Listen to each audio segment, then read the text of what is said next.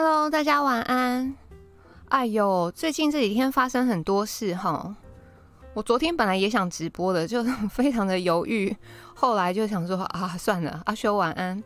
对，然后今天是我们读书会，我们要读硕选涵老师预测的哲学，不是晚安。我那个说明文字啊，就是我都有写哈。嗯，如果有就是认真跟到我们《孙子兵法》十三集的话，就会知道，那个我们读《孙子兵法》的时候，我们就是有参照寿雪涵老师的。发哥就甘心，我们就是有参照那个寿雪涵老师的《孙子兵法论证》跟《孙子兵法白话译注》，然后本来就是之前一直想说，哎，应该要读书了，因为我们《孙子兵法》，因为我们那个。《孙子兵法》结束之后，就再也没有读书了。但是反正后来就各种借口跟理由，就是一直偷懒。然后后来想说，嗯，那不行啊，还是要读书。想说，那该找什么书看？就是可以一边朗读，就是一边跟大家一起讨论。那就很感谢硕老师，他就是授权他这个预测的哲学，然后让我们做朗读。那预测的哲学就是里面有二十五个古代预测的一些小故事，还有老师的解析。可是，you know，你们知道，就是历史我就是不太行，所以我本来想说，哇，如果是只是就是单纯做朗读，那我后面可能 没有办法做太多的解释，或者是跟大家一起讨论。就是你们知道我的那个水平太差。然后我们那时候在研读《孙子兵法》的时候，那时候四国大都有在我们聊天室，然后或者是他也会在影片底下留言，就是帮我们做一些加注。你知道，就是如果我解读的不够好的地方，所以就是我也有情商四国大，我是先留言问他说啊，那个大大可不可以请你跟我一起，就是我们一起来朗读这个书，就是请他做那个，就是后面。研读啊，还有这个讲解的部分，然后就也非常感激世国大也是一口答应，然后他的就他也买了那个数学涵老师预测的哲学，然后他自己今天又做了那个投影片，所以嗯，预测的哲学这本书呢，就二十五个小故事嘛，那我们不会一次读完，反正我们就会分批念。那像今天的这个第一篇是讲那个机子，机子的故事，所以。我会朗读一小段，然后后面就交给世国大，就是他会再帮我们做一些延伸，大家可以一起讨论。但啊，怎么办？今天碰到两只大喇叭，说宅神跟这个吴董，对对，翻筹晚安是那个机子，我忘记哪个朝代了，对不起，等一下可以讲。嗯，然后对，居然宅神跟吴董。今天都是晚上九点直播，所以就非常的不幸。嗯，那那个关于寿雪涵老师的著作，其实大家之前都有在问，所以我那个说明文字里面我也就是写的蛮详尽的，基本上也列了很多老师的书单。那大家有兴趣的话，就也请大家给老师支持，因为你们知道嘛，就是他的书是没有办法。出版的没有，他没有办法出版实体书，就是只能有电子书。所以大家有兴趣的话，等一下结束之后可以去说明文字底下看。那我列了《孙子兵法论证》、白话译注、预测的哲学，还有之前有人在问的《道德经论证》。那因为《道德道德经论证》老师总共分了八八部，诶，就差不多《天龙八部》八部。我是没有读《道德经》啊，但应该就是蛮复杂、蛮困难的，所以才需要这么多本。那《道德经》的话，就是可能因为我自己没有读，我就没办法做太多的介绍。可能就是对《道德经》有兴趣的，大家就要点连接自己去看看。然后其他的话。《孙子兵法论证》跟白话译注，就入门者，我当然是会先推荐白话译注。但是如果你对春秋战国时代，就那时候的这个军事分析、啊，包括他们的什么地形啦，然后战争的工具啦，什么什么等等，那里面都有非常非常详尽的介绍。如果你是这种升级版的，那我就会建议你去看《孙子兵法论证》，大概是这样。哦，范畴大概知道《道德经》吼，好。然后对，今等一下我就会先请世国大出场，然后跟大家打个招呼，然后我会稍微就是朗读那个一小部分这个预测哲学第一篇机子的这个预言，然后后面呢就请世世国大就是做一些那个阅读的延伸。然后，如果今天就是 时间还够的话，后面我们再来聊一些就是最近发生的事。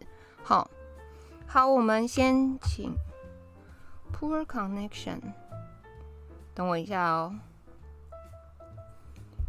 人生啊。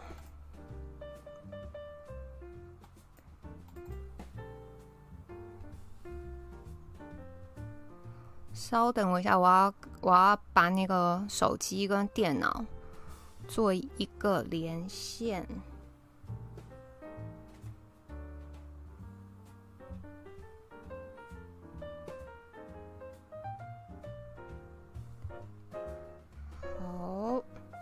连到了。来，那个世国大，世国大在吗？你的那个，Hello，有听到吗？等一下哦。好，来，大家，大家帮我听一下，有没有听到世国大的声音？Hello，大家有听到吗？好，等一下哦，他那个，等我一下，这个 app 它真的是很怪。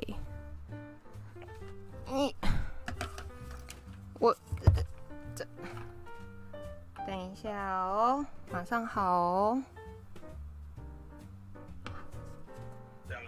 没有，水果蛋，你等我一下哦。你丢，你再在这边不要动。然后我要先去别人的房间把声音连到电脑，你不要跑哦。我等一下会回来哦。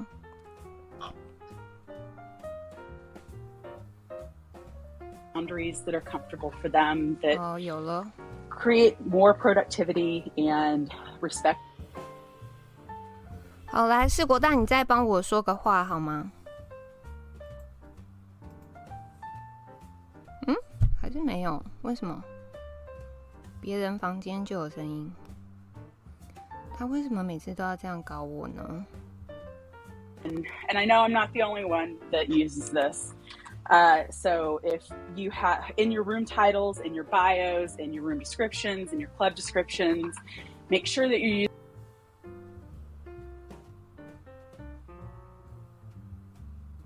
好喂，世国大。为什么？刚别的房间声音你们都有听到，对不对？都有吧？为什么我这间就是没有？ 见鬼了！对啊，别人房间有哎，再等我一下哦，换别间。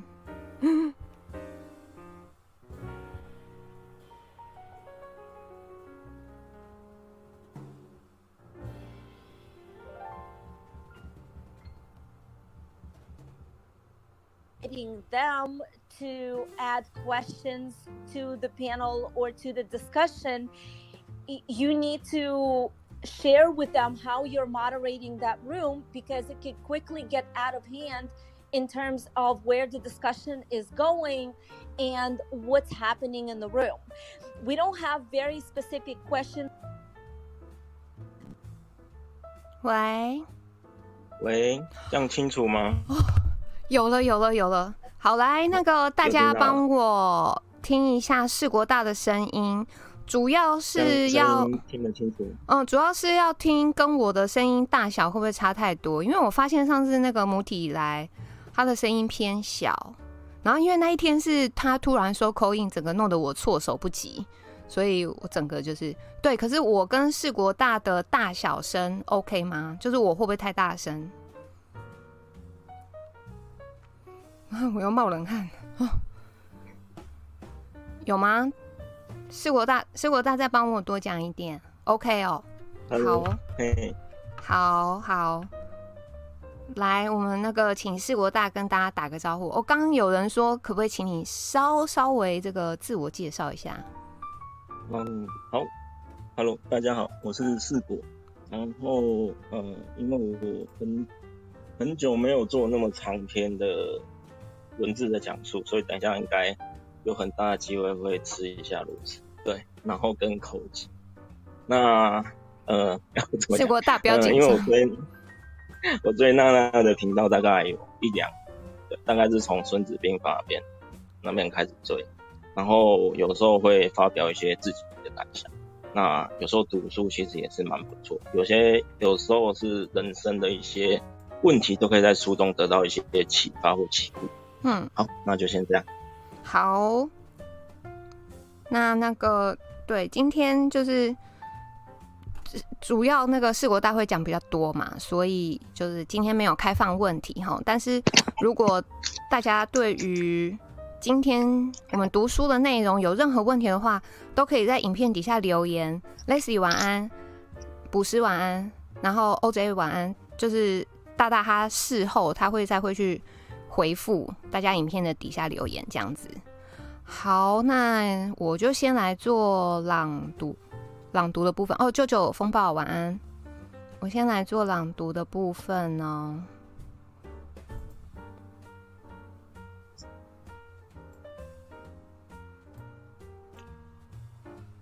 好，这是一个预言，箕子预言的故事。刚刚那个范畴我帮我们补充嘛，箕子就是商朝的三位贤人之一。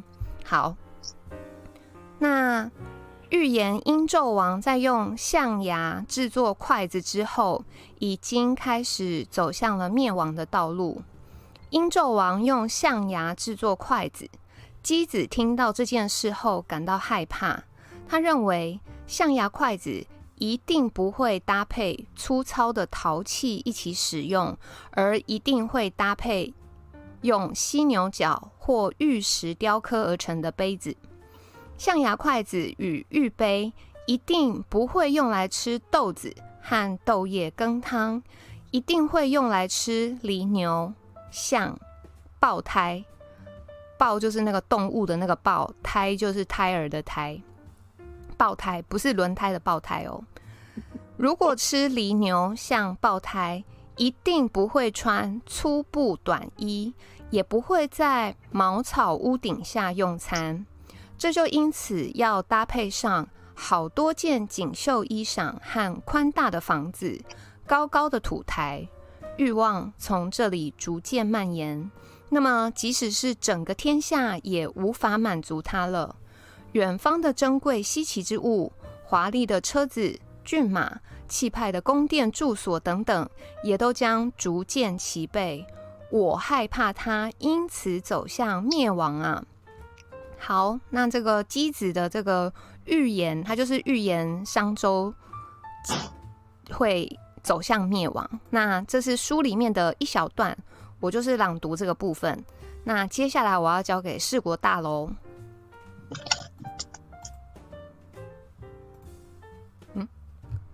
四国大，你在吗？喂，嗯，哦，好，欸、接下来投影片也出来了，投影片来了。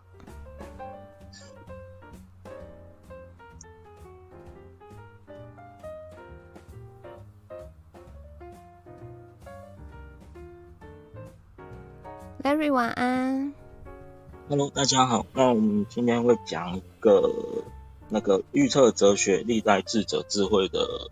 预测的智慧，然后作者是硕学航老师。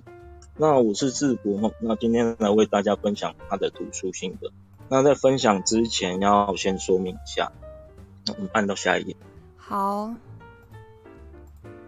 下一页。那我们的读书心得是个人的读书心得，哈，对于历史的事件的对错以及对历史专业研究的程度，都只凭个人的喜好而已，所以中间可能会有说错或者是一些。哦，正在商议或者是一些历史上的一个争议的东西，我们只是提出来，我应该说，我只是提出来，然后做一个分享。好，下一页。好，下一页。那我们今天预测哲学内容，我把它分为主线剧情、支线剧情。那有时间的话，我们可能会开一到三个部分，然后最后呢是一个小小的社会心理学的结论。OK，那我们到第四页。OK，抱歉，第三页。第三页。嗯，好，那我们今天要说的这个人物呢，他是姬子啊，性别是男，他的职业呢是太师跟国君，出生地是来自于朝歌，时代是在商王朝、周王朝跟朝鲜的一个侯国的国主。那他的种族是商朝的移民，那主要成就是辅佐纣王建立朝鲜国国。哦，那我们看下一页，他的事迹。刚刚那样有提过一项哦，就是关于筷子的故事。那为了大家避免大家忘记，我们大致上回顾一下。简单的说，就是纣王用使用象牙筷子的时候，箕子很不爽，直接就说国家会因为纣王使用象牙筷子而灭亡。对，这是他的第一项事迹。那第二项事迹呢，在纣王重臣呃重情深色彻夜长饮的时候，有一次忘了日期。那在这里忘了日期，推估有可能是关于农业或祭祀的时间。然后他就问了身边的文武大臣，啊，大家也都不知道。于是就派人向箕子询问。箕子对自己的学生就说：“他身为一国之君和周围的大臣都不晓得今天的日期，这个天下要危险。而一国之人都不晓得日期，啊，只有我知道，那我就更危险。”于是呢，就告诉来人，就说：“哎，姬子他喝多了，啊，不也不晓得今天是什么日子。”那这里呢，我们做一个小型的推测，就是如果姬子说的话是真的话，那姬子跟纣王当时可能就已经是貌合神离。那姬子可能在国内外都有一些不断的会有一些小动作，才让纣王非常不放心的去试探他。嗯，那我们再看第三项事迹，纣武王伐纣的时候，那个纣王兵败自焚，周武王进入朝歌，把姬子给释放。那个时候姬子出狱的时候是五十一岁，然后周武王非常仰慕姬子，他就屁颠颠的跑去访问姬子，然后问他说：“哎，姬子，你知道你们商朝是怎么灭亡的？”姬子就赏了他一个白眼，然后不想讲话。然后周武王就发现：“哎，糟糕，不好意思，我问错了，也问错问题。”嗯，于是他就改口就说：“哎，箕子，请问要怎样才能顺应天命，治理国家？”箕子就说：“哦，从大禹时代流传下来，治理国家的法则有九条，这九条是被后世奉为君主治国的基本准则。那这九条呢，在后世写在尚书。那尚书呢，自成一章，名为《洪范九丑》。那里面包含了一些五行学说啊、天人感应学说啊、王道学说等等。那箕子把《红范九丑》交给了纣王之后，武王啊。”交给了武王之后，武王就封了那个箕子做朝鲜这块领地作为他的领国。那于是箕子就带了五千人左右在朝鲜建立了箕氏朝鲜。哦，下一页。好。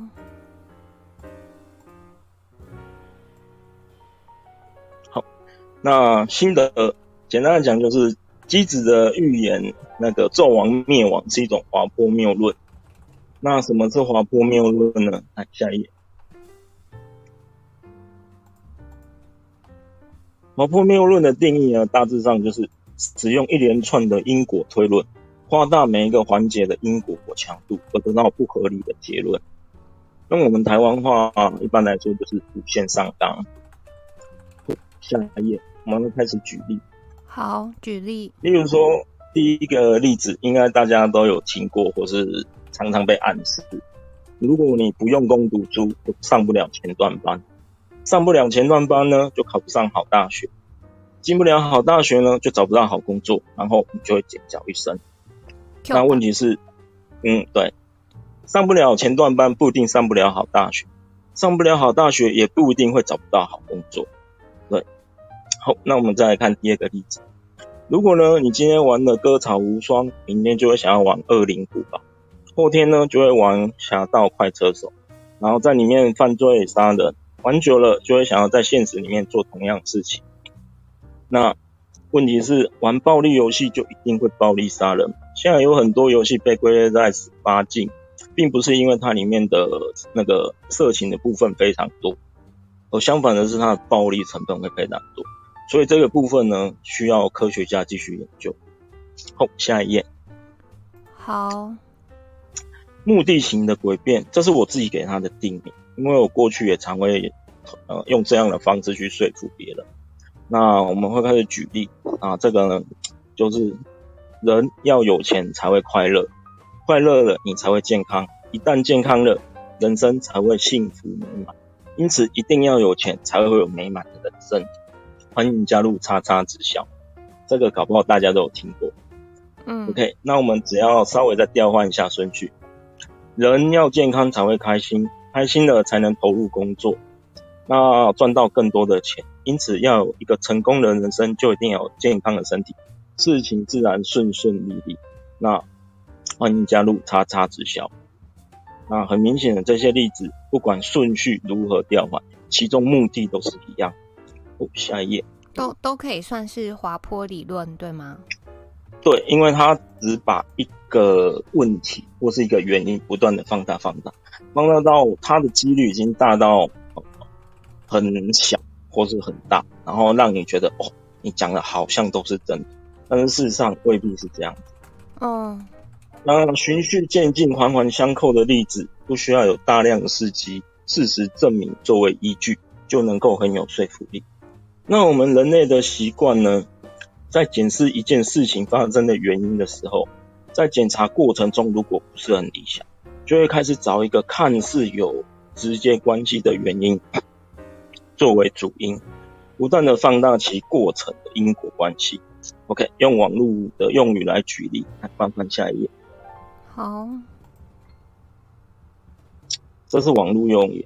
他说：“胸不平，何以平天下？儒不惧，何以惧人心？沟不深，何以生正义？人不正，何以正世道？腰不细，何以系天下？臀不丰，何以丰于年？”这个，这个是。那个网络，还是网络上找的，对，这是迷音梗，它是一个，对，没错。但是它里面它用的就是呃呃有点类似滑坡效应的东西，它把一个看似呃，它把一件事情的主因或次因，甚至不是原因的原因，不断的放大到无限上纲，那我们就会得到一个看似合理，但是却是歪理的结果。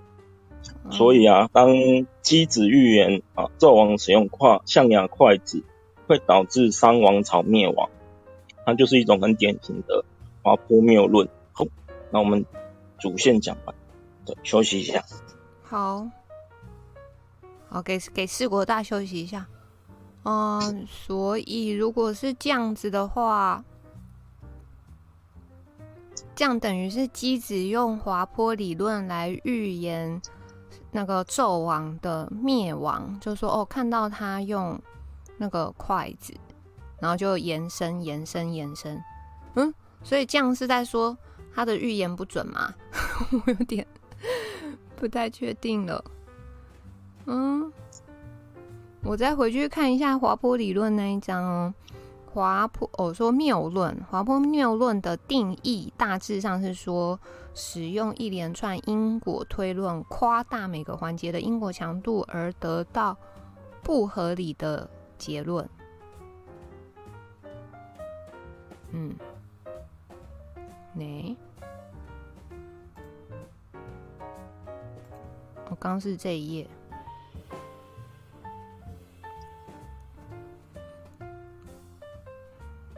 所以应该我这个解读应该没有错吧？就是。箕子用滑坡谬论来预言商纣的灭亡，那这样就是不准的，不不是不准啊，就是那叫什么正当性不合理，是不是这个意思啊？完蛋了，你这考试是要如何能够及格呢？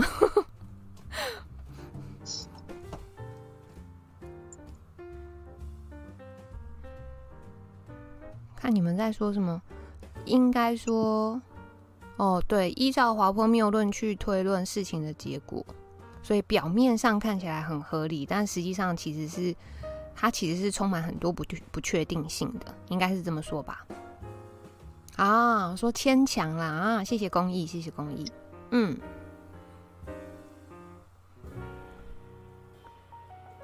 好。看，刚刚是那我们好，下一个带回来，好，下一个阶段，第二男主角纣王，对纣王，那这是属于我们支线剧情的部分。嗯、那谈到暴君，我们就会想到夏桀、商纣、秦王、汉武、杨水，应该大家都知道这几个是谁。OK，、嗯、那司马迁在《史记》里面呢、啊、有记载商纣王，他的形容是这样的：他是一个高大威猛、智力超群，他在武力上可以徒手跟猛兽单挑，有九牛二虎之力。九牛二虎不是形容词，是真的，他可以拉着九条九条牛走，啊，他还可以跟猛兽、老虎进行单挑。在智力上，他智足以巨剑，言足以是非，就是说他的智商非常高，能言善辩。但是他本人恃才傲物，认为全天下的人的才能都在他之下，他听不得别人的意见。好，下一张。好。再下一张地图，那个地图有这个。哦，毛泽东他曾经评价纣王说，曾经纣王是一个很有本事的人，他统一了东南，把东夷和中原统一起来，在历史上他是有功绩的。那纣王在即位之后，励精图治啊，致力提高农业生产水平，抵御外辱啊，扩张领土。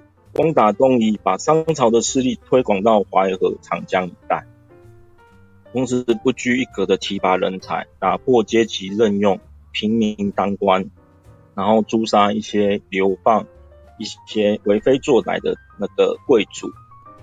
之后，因为东夷的叛乱，那纣王派兵出，呃，派出国内的精兵东征。那为了，同时为了更有效的统治东夷。建立了通往东夷的两个专门的大道，以便迅速调兵镇压夷人的那个反抗。这个和秦始皇建立驿道有同工异曲之妙。那我们这个地图是商朝全盛时期的地图。OK，那据传闻啊，东夷人擅长使用弓箭，但是商朝呃夷人是东夷，夷人擅长，但是商朝商纣王的部队的建筑是用金铜打造的，精巧。锋利，而且射程极远，杀伤力很大。而且商军在作战部队有曾经出现过象兵部队，古书上有说商人服象以虐东夷，大象可以轻易的穿越东夷人的身体，然后抛向军队。东夷的军队会一批一批的倒下，被纣王指挥的商军一阵冲杀，层层包围，东夷人的部队大部分就成了俘虏。据说商朝。如秋风扫落叶一般，一直打到长江下游，降服了大多数的东夷部落，俘虏了成千上万的东夷人，取得大胜。从此以后，中原和东南一带的交通得以开发，中部和东南部的关系开始密切，中原的文化逐渐传播到东南地区，使得当地人民可以利用优越的地那个自然地理环境发展生产。那下一页，再下一页，第二张地图。那简单的说，商朝，对，商朝的前任君王，呃，等一下，我看一下。再下一页。商纣的败落。哎、欸，没有啊，是第第十六页。十六页是地图。对对对，就是这张。嗯，好。简单的说，商朝的前任君王叫帝乙，归天前，他的版图是红色这一块。嗯、那商朝的四周蠢蠢欲动，北有鬼方，南有南蛮，特别是东伯侯、西伯侯虎视眈眈，窥视了中央的王位。那我们商朝内部也不是铁板一块，韦子启对王位也有所窥视。那商朝内部的政治环境动荡不安，在这么一个环那个环境之下，纣王即位。很有限。纣王即位之后呢，首先针对四方的军事威胁，特地弄了一个军事演习。军事演习不是现在才有，是商朝的时候就已经存在了。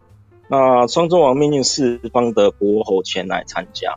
三方的伯侯带兵参加，就唯独东伯侯缺席，公然抗命。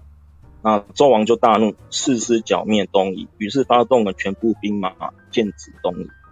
好，下一页，商纣的败落。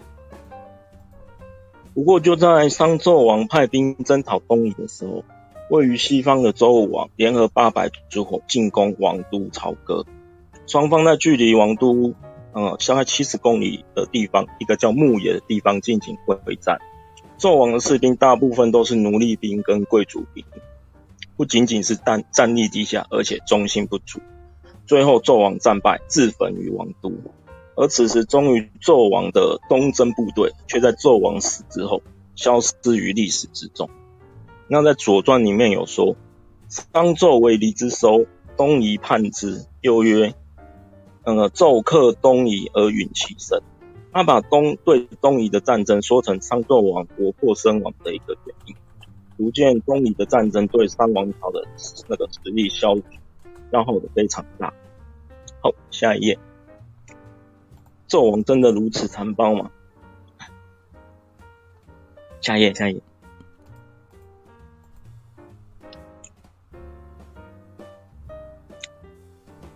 来，麻烦帮我按到下一页是。呃，为何丑化纣王哦？不是，纣王真的如此残暴吗？对对对对。哦，因为他会，他就到你那边会 lag 一下啦。哦，是哦。嗯，好。那在《尚书牧士篇》中有写记载，周武王在伐纣的时候，列举了纣王四条罪状，分别是不听妇人言、不认真祭祀、不重用亲戚，然后任用逃犯做官。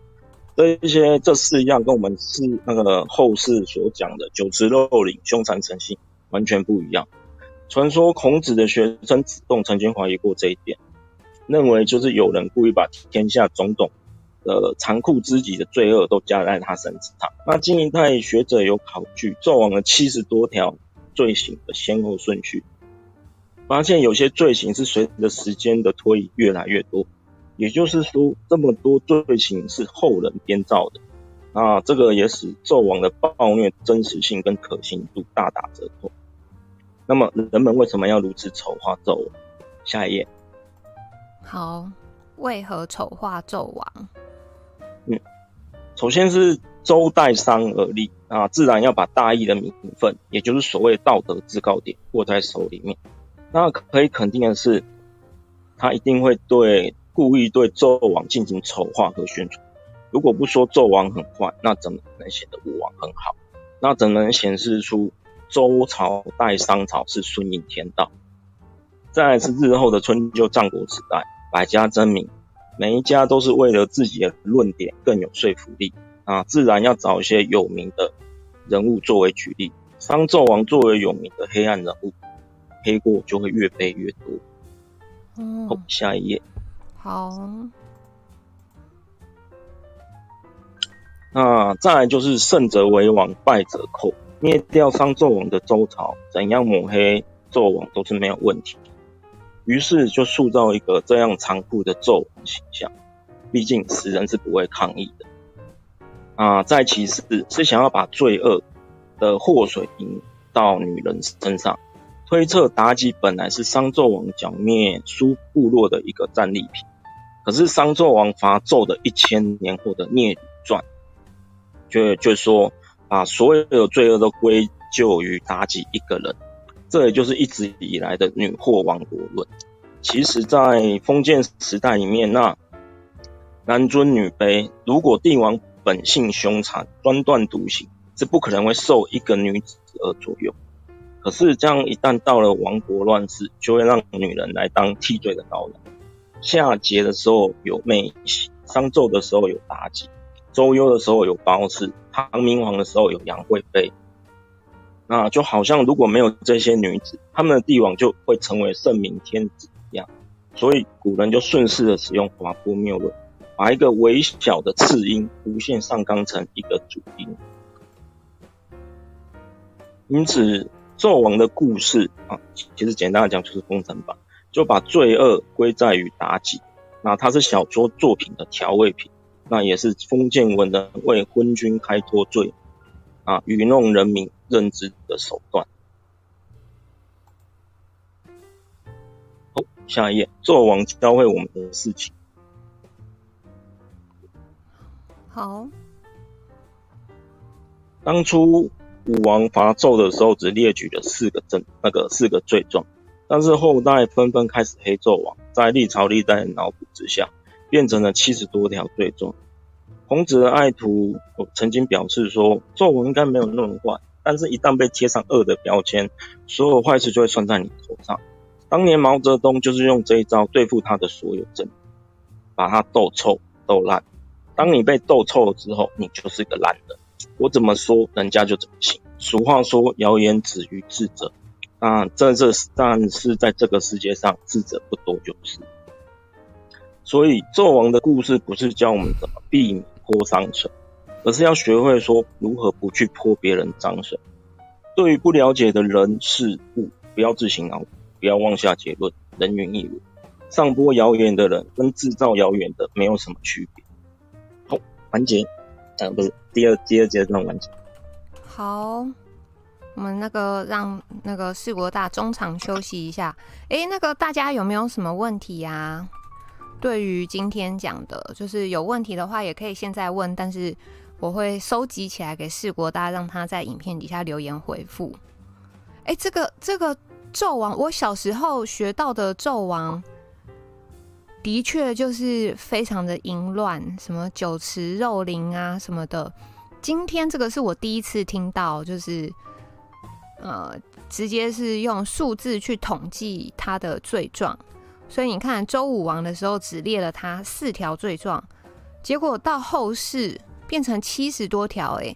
然后这个妲己也是我就是今天第一次听到的。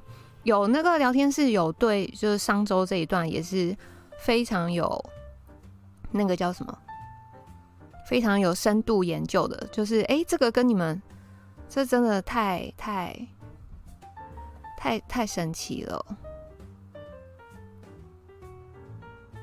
酒池肉林，《史记》有写哦。那为什么周武王只有写他四条罪状？可是我觉得。就是传到后世，越传越夸张，应该也是有啦。然后我小时候也有读《封神传》呢，就《封神传》是真的很好看，但感觉就是有参加，就是如果现在长大回想，是觉得有掺很多那个神话在里面是没有错啦。就跟现在的抹红一样，吼，对啊，刚看到那个就是把你斗臭斗烂，然后你一旦烂了之后，像当初我觉得案例最经典的就是那个。韩总有没有？他其实真的也没这么烂，但是就是把你弄烂之后，你你就做什么事你都是很烂。然后我觉得现在那个桃园的正太子也有异曲同工之妙，七十多条，吴董也，欸、我跟你讲，吴董是现在七条哦，如果到传到后面，搞不好也变七十条。米线大人晚安，TVB 的封神榜，荣凯。谢谢荣凯干爹，所有的坏事都往柯 P 身上抹。有有有，这个如果那个后面时间够，我们可以稍微来聊一下。毛泽东脑筋相当好，对，他好像也是蛮值得研究的一个历史人物吼。可是我我我没有研究他。执政党在执政下去，总有一天可以掰到七十条，真的。北京紫禁城用三太子，紫禁城用三太子去设计，这是什么？这我看不懂。对，历史不断重演，所以我就想说，我们就是来研读一下古代历史的部分，就应该也是一个不错的、不错的选择。哪个版本《封神榜》不记得了？酒池肉林是吃到饱的感觉吗？现肉为零食，男女裸相逐其间，为长夜之饮。嗯，感觉是开趴还蛮嗨的哦。人云饭云，哎呦，你们今天讲的我怎么都看不太懂。要斗倒先斗臭，学的都是文革那一套。有啊，今天不是那个，我忘记是哪个议员还是立委。应该是许淑华吧？许淑华说：“不要做文革式的罢免，有没有？就这句就被乡民拿出来编、啊，说：哎、文革是那个共产时期什么毛泽东那个时候的，结果你拿来形容，就是现在三 Q 的这个罢免，所以是怎么样？表示之前的每一个罢免都是文革式罢免吗？那你们之前要斗倒韩韩国瑜也是算文革式的罢免吗？等于就是有打到自己就对了。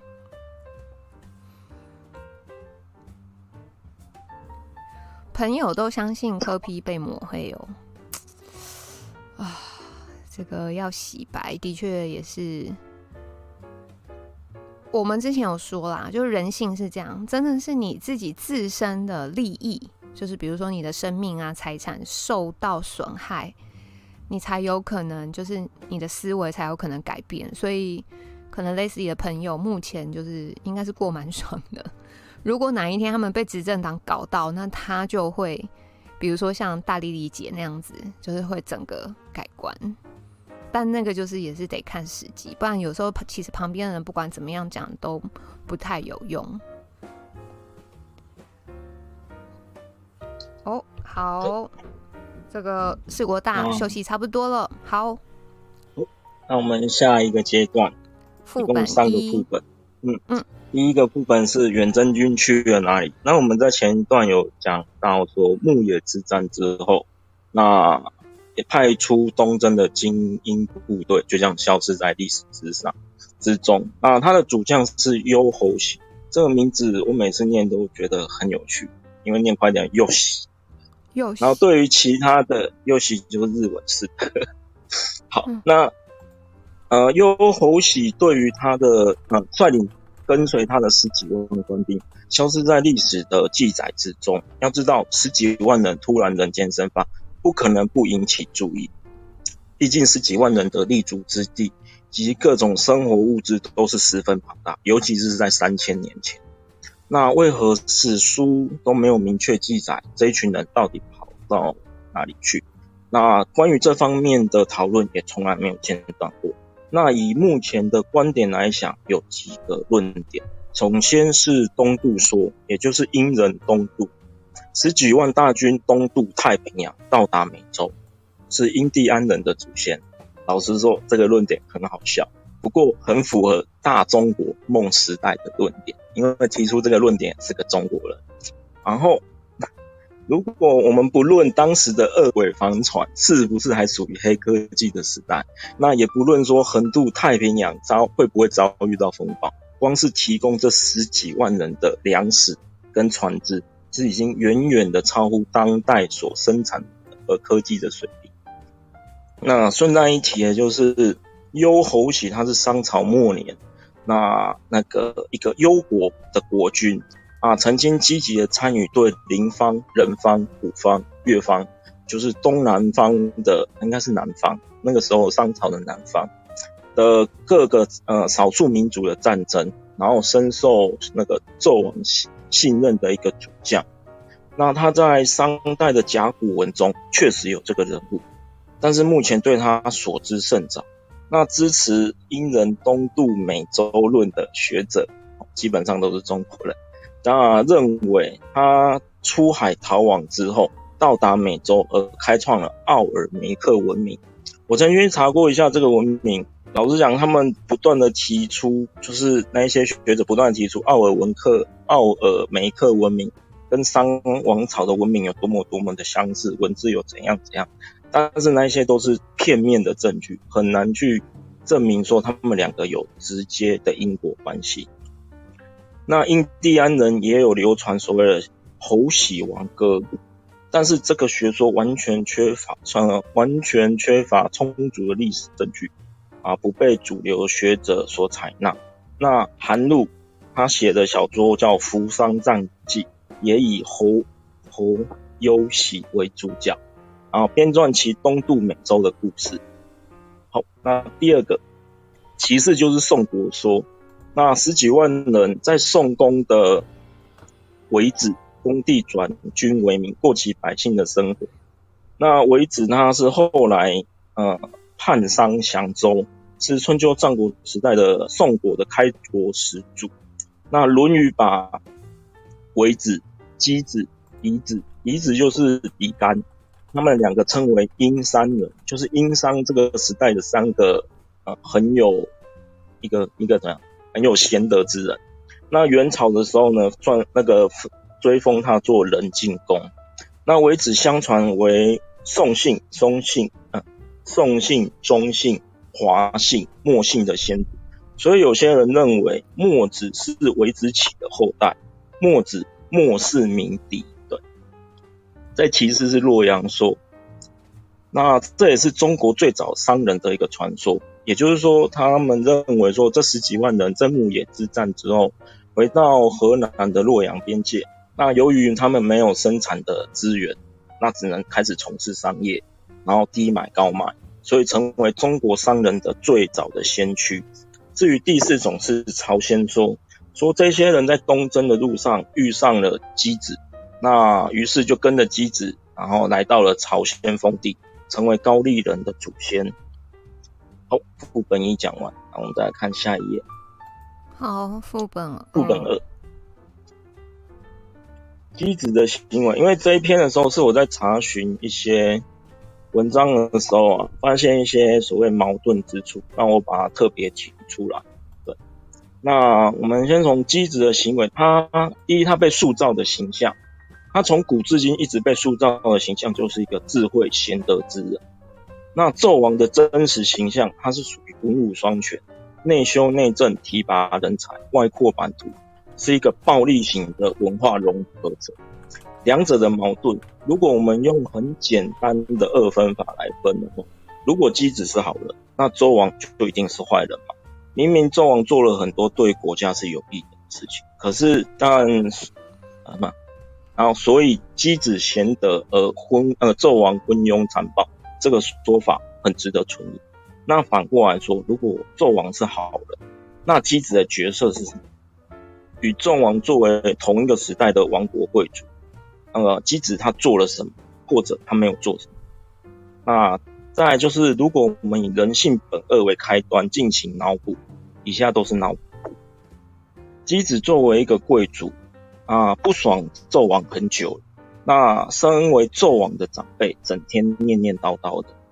纣王是个十分自傲的人，对于这种仗着自己是族内长辈的身份的，非常反感。于是就找了一个理由，把箕子给禁足了。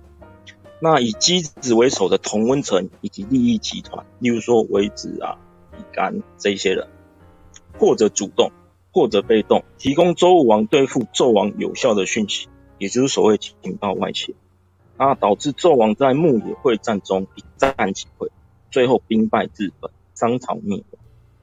那其中关于牧野会战就十分的离奇，这一场据传闻有十几万人的会战，只却只从早上打到下午就结束。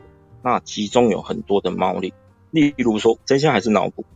例如说，在战场上，周强而商弱，那商的战略意图应该是打反收反击战。等待中征东征的部队回来救援，那原本应该是一场旷日费时战，却打了半天就结束。虽然说商的部队是奴隶兵跟贵族兵，但其中有太多的阴谋在里面。例如说，是否有一些商朝的贵族把军事器那个机密泄露给周王？例如说，当军队出城的时候，在城中是否发生叛乱？那这些商朝贵族在很多史书中都是有名有姓的。有些有名气的商朝遗民都不愿意被周统治，甚至不愿意吃周粟，就是他不吃那个周朝统治下长出来的米饭。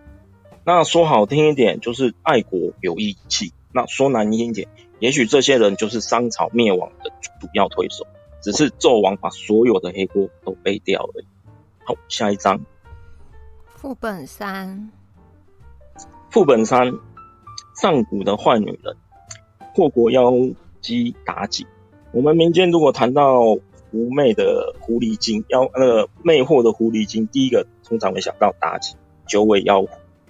那史书上最著名的三个上古的那个女性，分别就是那个妹喜、妲己、褒姒，她们被构建成一套红颜祸水的标准样板。史学家得以将夏、商、周三朝的衰亡。然后归咎于女人的蛊惑。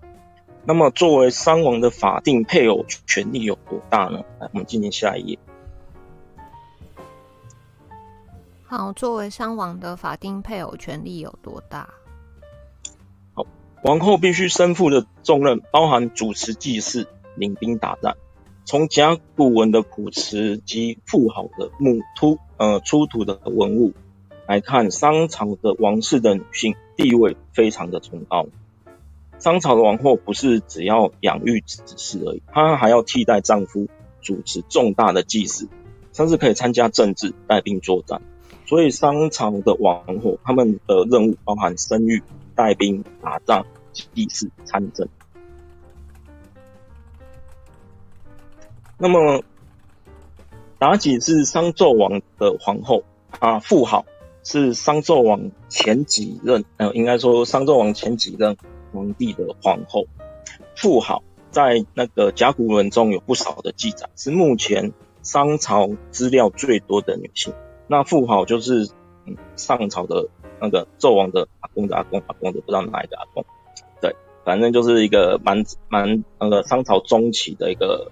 商朝的君主，那他有三个皇后，其中那个资料最多的一个人叫做妇好。妇呃武丁就是商朝的皇帝，嗯、商朝的国王的皇后叫妇好，妇景都曾经率军打仗，妇好还曾经征集了一万多人的军队啊、攻打羌方，是一个骁勇善战的将军。像商王朝这样规模的王国。打仗往往会采用系统战，不会因单纯的依靠单兵作战，而是运用战术包抄团灭。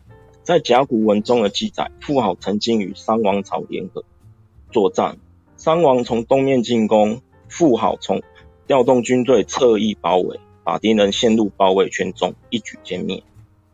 好，下一张，像妲己的作战。嗯，想象妲己作战的样子，她可能是站在战车之上，啊，指挥众多持戈的步兵。因为当时的商朝军队不像春秋战国时代，战车有百乘、千乘之多，啊，他们大多是以步兵为主，马车只给指挥官使用。那有美国的学者认为，牧野之战应该有可能是东亚史上第一场大规模的车战。哦，下一张图。西元前一零四六年，商周两军在牧野那个集结对阵，那轰隆隆的响声，周人出其不意的派出三百多辆战车，一千多匹马匹，战车大军来袭，商人的部队、奴隶兵与贵族兵吓得溃不成军。另外一方面，商朝作战经常依赖王族的分支主军，简单的说，各个堂口的那个弟兄归各个堂口的大哥管。相反的，周人的周人这一方的指挥官就是由姜子牙统筹处理，组织严密，比商朝人高。所以这场史诗级的大战啊，有可能是当时地表最惨烈的战争。据传闻，呃，商朝出动了大概十七万人的部队，全军覆没。纣王和妲己穿上御衣自焚。对于周人来说，妲己是个长期以来敌方的指挥作战的首脑之一。对他恨之入骨，死了也不罢休。妲己跟纣王的下场很惨，两个人自焚之后，周王不但回其尸体，周武王甚至把妲己的头给斩下，一路招摇的送到陕西的老家宗庙做展示。显然，妲己并非只是一个寻常的深宫女子而已。那另外一篇耐人寻味的地方，就是在尚书，我们刚刚有提到尚书墓志这里。它这是周人的文告，那它是一个的誓师词，就是要出征的写的一个誓师词，那都会出现什么？大家要加油啦，要检查装备啦，大家批功勤典啊这些。但是周王还特地点名商王那个商王商纣王听信妇人之言，如此突出而且被针对的女性，然后如果再结合甲骨文中商代王后参与军事政治的传统。我们不得不推测，妲己的真实面貌未必是以色示人的妖艳狐狸精啊，她很有可能是能够给周人军队当痛恨的指挥官。妲己很有可能如同富豪一般，曾经带兵与周人作战，甚至重创周人的军队。好，三个字本啊？啊，你最后一句说什么？我可能重创周国，就是周朝的。他以他过去呃曾经可能曾经带兵作战，跟周人，嗯，跟周人作战，然后甚至重创周国的军周朝的军队。嗯，好，嗯，所以是那个中场休息时间吗？是的，因为是最后一关。哦，没关系。来，那个聊天室的大家，哇，今天这一段简直是那个叫什么翻转？翻转我以前对商周的印象哎。但的确，就是你们听完应该也觉得有很多地方值得思考的，对不对？翻转了这一整个，有有什么问题吗？这一段？结果刚有人说三国才刚开始而已，然后现在就是又开又开新的那个 另一套。我想说，这样前后夹杀是不是会比较快？司马迁说的“帝纣闻武王来邑，发兵七十万人拒武王”，《史记》记载是七十万。哎，哎呦，所以你看那个读历史就是很麻烦，就是这样，就是可能会有很多版本。有啊，夏商周我知道。就可能会有很多版本，然后感觉好像是在读那个逻辑小说，有没有？变成要哎环环相扣去看说，那这样不合理呀、啊？那这样怎样比较合理什么的？真的，今天这这一集又是资讯量很大，所以大家看刚才看我就是一脸迷茫，就是因为这个原因。对，资讯量可能这可能又要重听了。请问商好，我我我统计一下你们问的问题哦。但是那个四国大他就是会之后在影片会会回在影片底下的那个留言，你们再记得去看。所以荣凯问了一个说，商朝是用什么语言沟通？好，你们有问题就尽量问哦，我会帮大家记下来。这应该是今天第一个问题吧？是不是？《史记》很多被推翻了，为什么？《史记》不是已经算是很早，然后还算蛮完整的。诶，应该是史上第一部史书诶，我记得我有没有记错啊？每次讲历史就觉得古人心机很重哦，就是其实以前很多事情都可以对应到现在，我不知道大家有没有发现。真的历史就是一直不断的重复，只是说，嗯、可能衣服不一样，语言不一样，然后人物不一样，但是其实搬过来搬过去，真的都一样。读历史就是要读古人心机重跟小细节后，才可以训练思考。真的，古人心机也没有剪七断中。啊！第一部纪传体通史，感谢感谢 S H Z H。对，《史记》是一部影响中国历史很重要的著作，但同时也存在于很多褒贬跟虚设之间。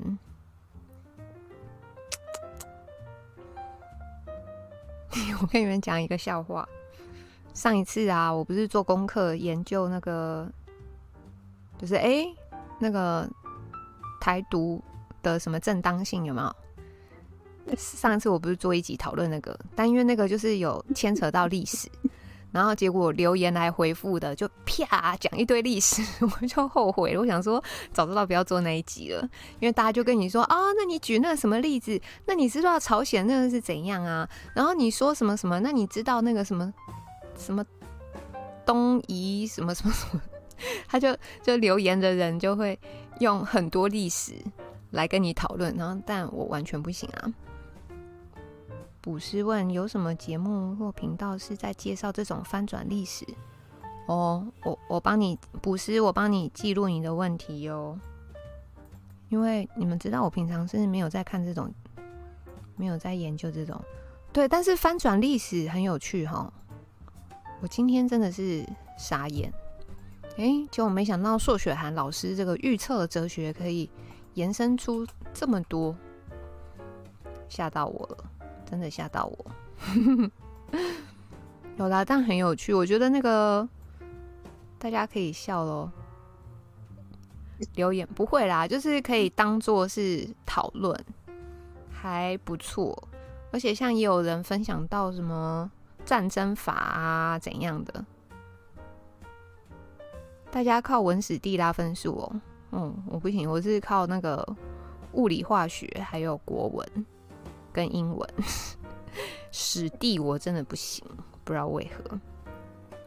反正历史只是胜利者的争议。啊？白刘邦斩白蛇起义，白蛇是秦朝的国什么？那个字怎么念？不会念。所以我想问你们，Chip 跟历史哥谁的历史比较强？范畴下一集《三国通史》会讲到刘备、孔融、陶谦跟吕布。那个没有啊，因为你讲《三国志》跟《三国演义》，我也不知道差在哪。等一下，俊良说靠容颜拉分数是拉高还是拉低？啊，念作国作，OK，感谢。哦哟，这集很有趣，真的有很多翻转的地方。但我觉得那个刚刚前面四国大讲的那些就是逻辑的部分，就是大家可以回去重新检视，看是不是啊？历史哥比较，哎呦，两派哦，有人觉得 Chip 历史比较强，有人觉得历史哥历史比较强。我没有办法，我没有在追他们两个。偷渡或是选择性采样。哦，可是我觉得他们那个就是对于历史专业的形象已经 已经建立了，所以可能大部分人就会，你知道，就是你那个形象已经建立了，那大部分人就是听听听，可能也不太会去发生有一些谬误，是不是？会不会是这样？拉高啦，拉高啦，怎么会是拉低？哦，所以机子的预言是滑坡谬论。嗯，有我们今天又学到新的东西了。哦，加入太多主观意识哈。可以进行下一段了，最后一段。好，来滑坡谬论跟破窗理论。嗯，好，我们之前有介绍滑坡谬论。那我们现在稍微讲一下什么是破窗理论。破窗理论它是一个一九八零年提提出的一个犯罪理论。简单的讲，就是一栋废弃的房屋如果被打破了一个玻璃而没有被修补的话，接下来就有越来越多玻璃被打破。一个地方如果有人乱丢了车而没有被清理的话，接下来就会开始变成垃圾堆。当社区开始出现失去的情况的时候，部分的居民会开始迁出社区。未能迁出社区居民，因为担心自身的安全，就会开始对社区内的事物漠不关心。社区的监察力下降，社区的治安进一步恶化。区内有很多的居民就会开始迁走，但是仍然会有区内居民，但是他们会减呃减少更多的外出时间。外来的分子会开始入侵这个社区，令使那个犯罪数字持续的上升。当时纽约的市长开始从小处开始打击犯罪着手，最后的结果是纽约的犯罪现象获得改善。当然，以上这个就是一个社会学的理论，并不保证整件事情有充分而必然的因果关系。那么，破窗啊，破窗理论是否犯了滑坡谬论？那我们当第一起罪那个犯罪发生的时候，如果没有被立即改善，是否就真的会导导致第二起、第三起的犯罪发生？当第一起的犯罪被快速处理之后，就不会产生后续连续的犯罪吗？那如果我们简单的从观察到的现象，其结果是有。但是这个结果有可能只是众多原因造成的。我们从现象归纳出来的理论，也可能是众多可能理理论之一。好，下一页，最后，就如同我们在政治上，政党的理念如果太过于完美，例如说公开透明、青年勤政、爱相处等等等，这些不仅是理念，而且还是实际的去行动。但是这个就会对敌对的政党是一大威胁，自然会不断的透过各种手段去诋毁。就如同当一片窗户破掉的时候，如果没有被及时的修补，接下来就会有越来越多的窗户破掉。只要证明政党其中一个理念是有瑕疵的，而政党又没有及时正确的处理，就可以成功的瓦解。想想我们国家的车轮党就是这个情况。每当有一片破窗的时候，不是不处理，就是处理错误，导致它离政权越来越远。如果我们再加上滑坡谬论的使用，把每件事情的概览率无限的提升，无限上纲到可以让你有帽子的程度，把一个人斗烂斗臭，人民对此有了定锚般的见解，即使这个执政党做得天人愿，人们还是觉得。他们可以支持这个烂政。好，以上结束。好，我们感谢世国大，大家帮我掌声鼓励给世国大，好不好？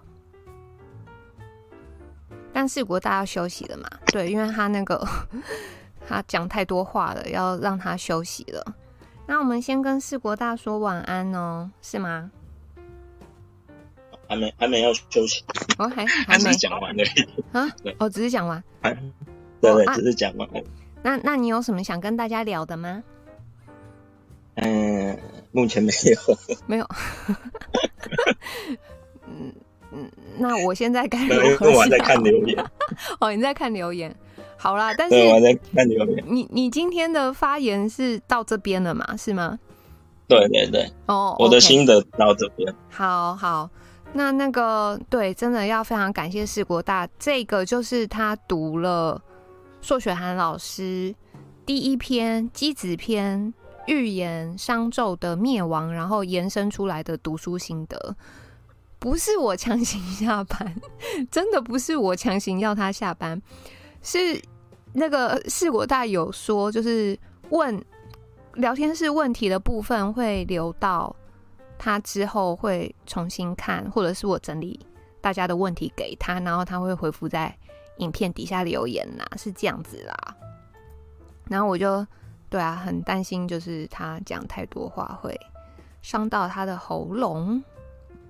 好，对，我刚讲了，对，这个是对啊，你们看，如果是我自己来念硕雪涵老师的机子篇，我绝对生不出这么东西来的。我完全没办法，而且我也没办法提出像这些翻转历史的言论给大家的，对，所以非常感谢世国大。好，那我们先把今天这个预测的哲学先做一个结尾，就是，嗯，详细我是有放在说明文字里面，关于硕雪涵老师的著作，还有他为什么会写这本书的，算是主要原因之一啦。嗯，对，你们有兴趣可以再去那个说明文字看。然后重点是，因为之前都有人在问老师的著作嘛，就他真的他真的没有办法出实体书，所以全部都是电子书。那原因就是，对，不好说。反正你们之前大概知道一些。对，那我我说明文字里面也有提到一点点这样子。好，所以就是哎，如果想要读书、研究历史、《孙子兵法》，还有像这个预测的哲学，或者是对《道德经》的论证有兴趣的话，就请去看说明文字。我有把老师的书单全部都那个放在里面，请大家就是支持一下老师这样子。那今天还有一点时间哎，我们就回头来聊一下最近的一些事情，好不好？对，最近其实发生蛮多事的。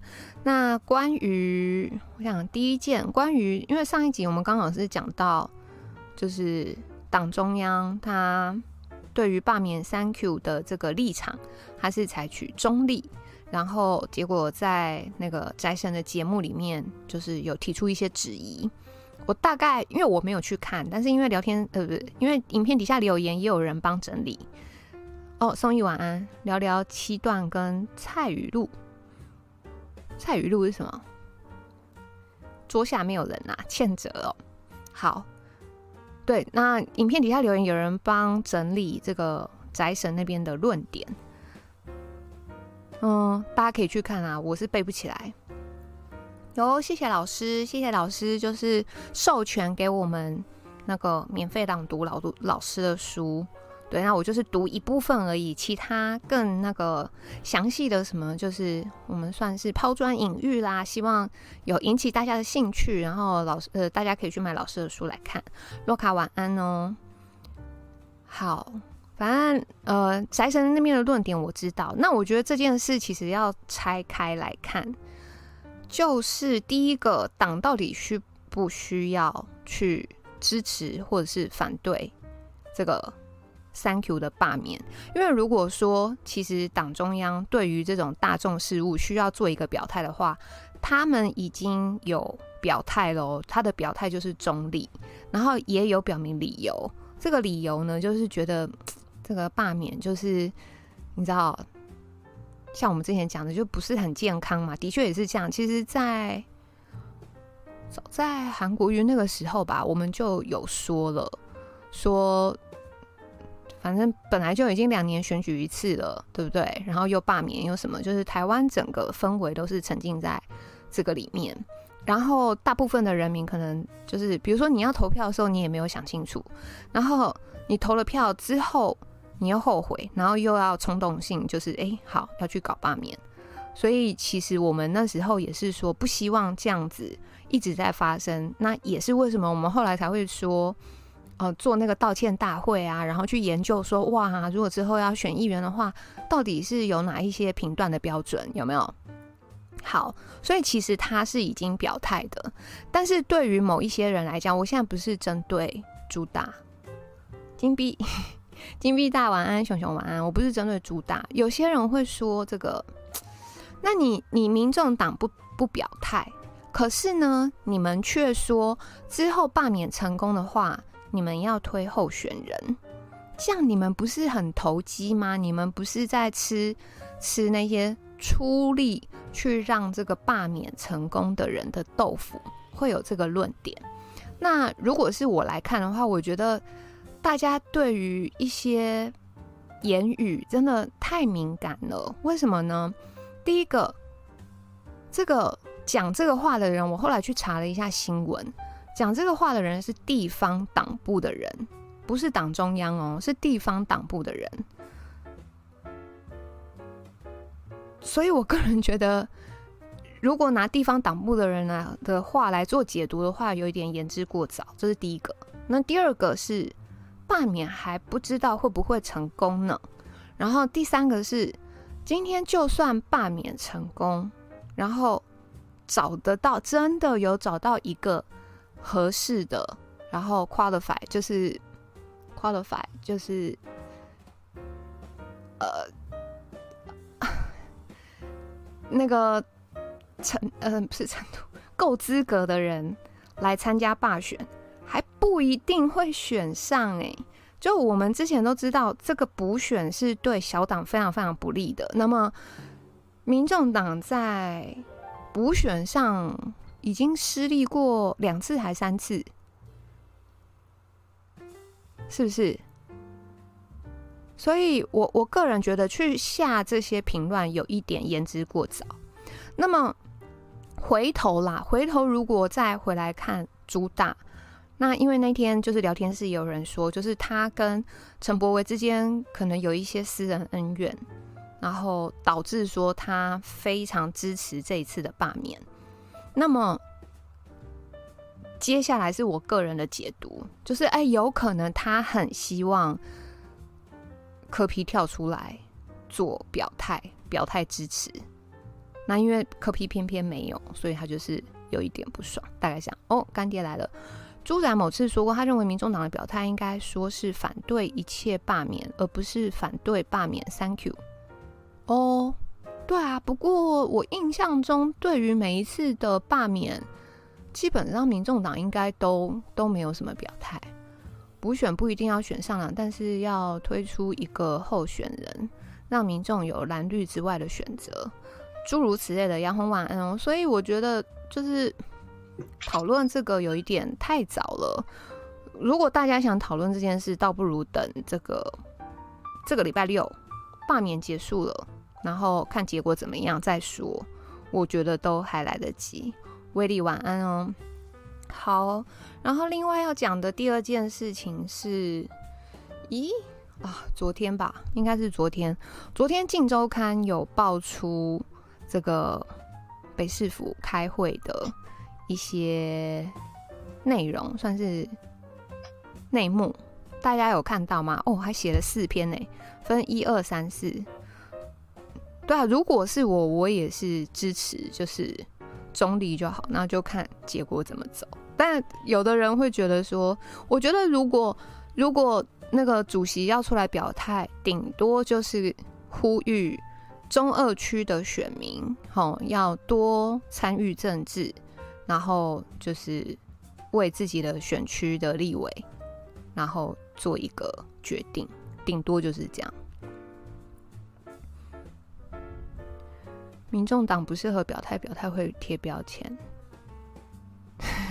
对啊，因为你们知道，阿北就是父父子骑驴，骑骑不骑驴就是都会出事，是不是？而且说句实在话，越靠近这个罢免选举，你们不觉得不不发没有发现最近这个炮火也是更凶吗？原才发现原来有一个往里面。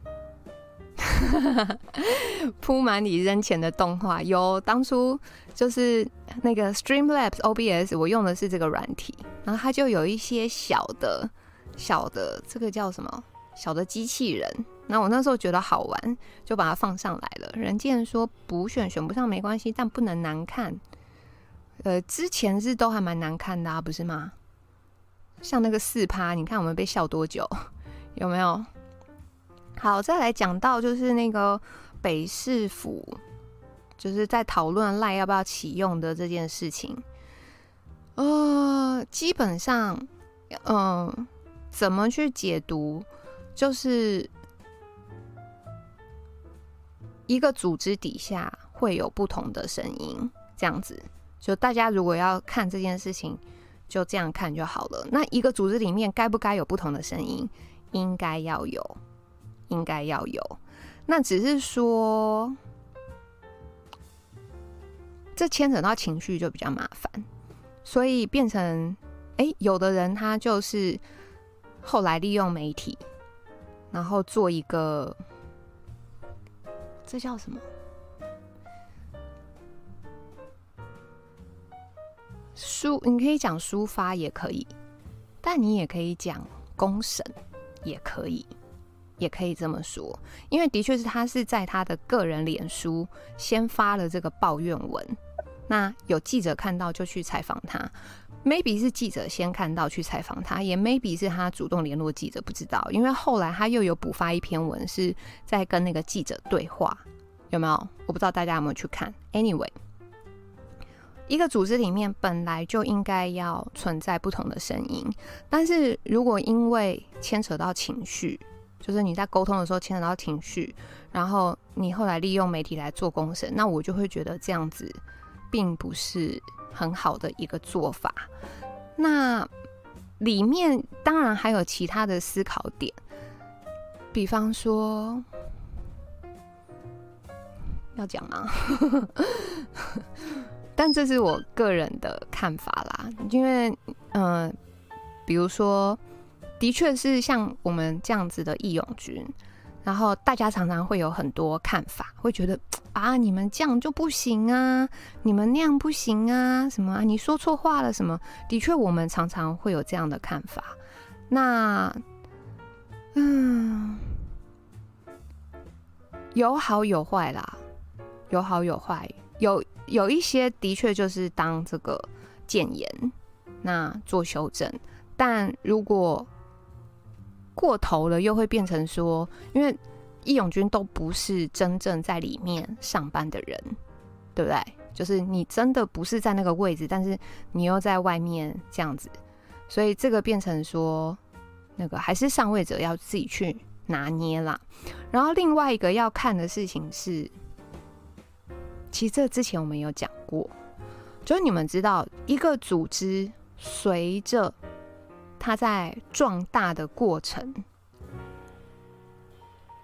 人事的部分一定就是得会随着你慢慢变大，然后会调整。比方说，你刚开始很小的时候，那你那时候没有钱、没有资源，然后连找人都很困难，所以你刚开始的时候，你可能真的就是一个人做很多事情，好，然后那个出力呀、出劳力呀怎样的。可是随着你慢慢的壮大，然后你的业务量变大。那个分工就会开始慢慢变得专业，也就是说，原本原本你草创初期的时候，我会不会讲太多？你们应该 听不懂吧？你草创初期的时候，你用人的方式，你到你慢慢变大，你就是得需要做调整，这样。但这个时候，因为会有一些转变。那转变的过程到底能不能够处理得好？就这又是另外一门艺术，大概是这样。所以像这样子的消息就还好啊，对大家应该没什么影响吧？我看你们也没在讨论这个。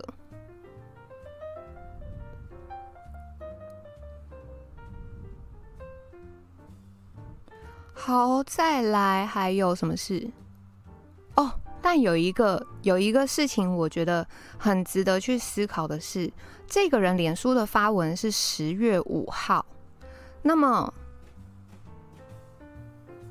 十月五号脸书发的文哦，但是一直到《镜周刊》去那个刊登的时间是昨天十月二十二号，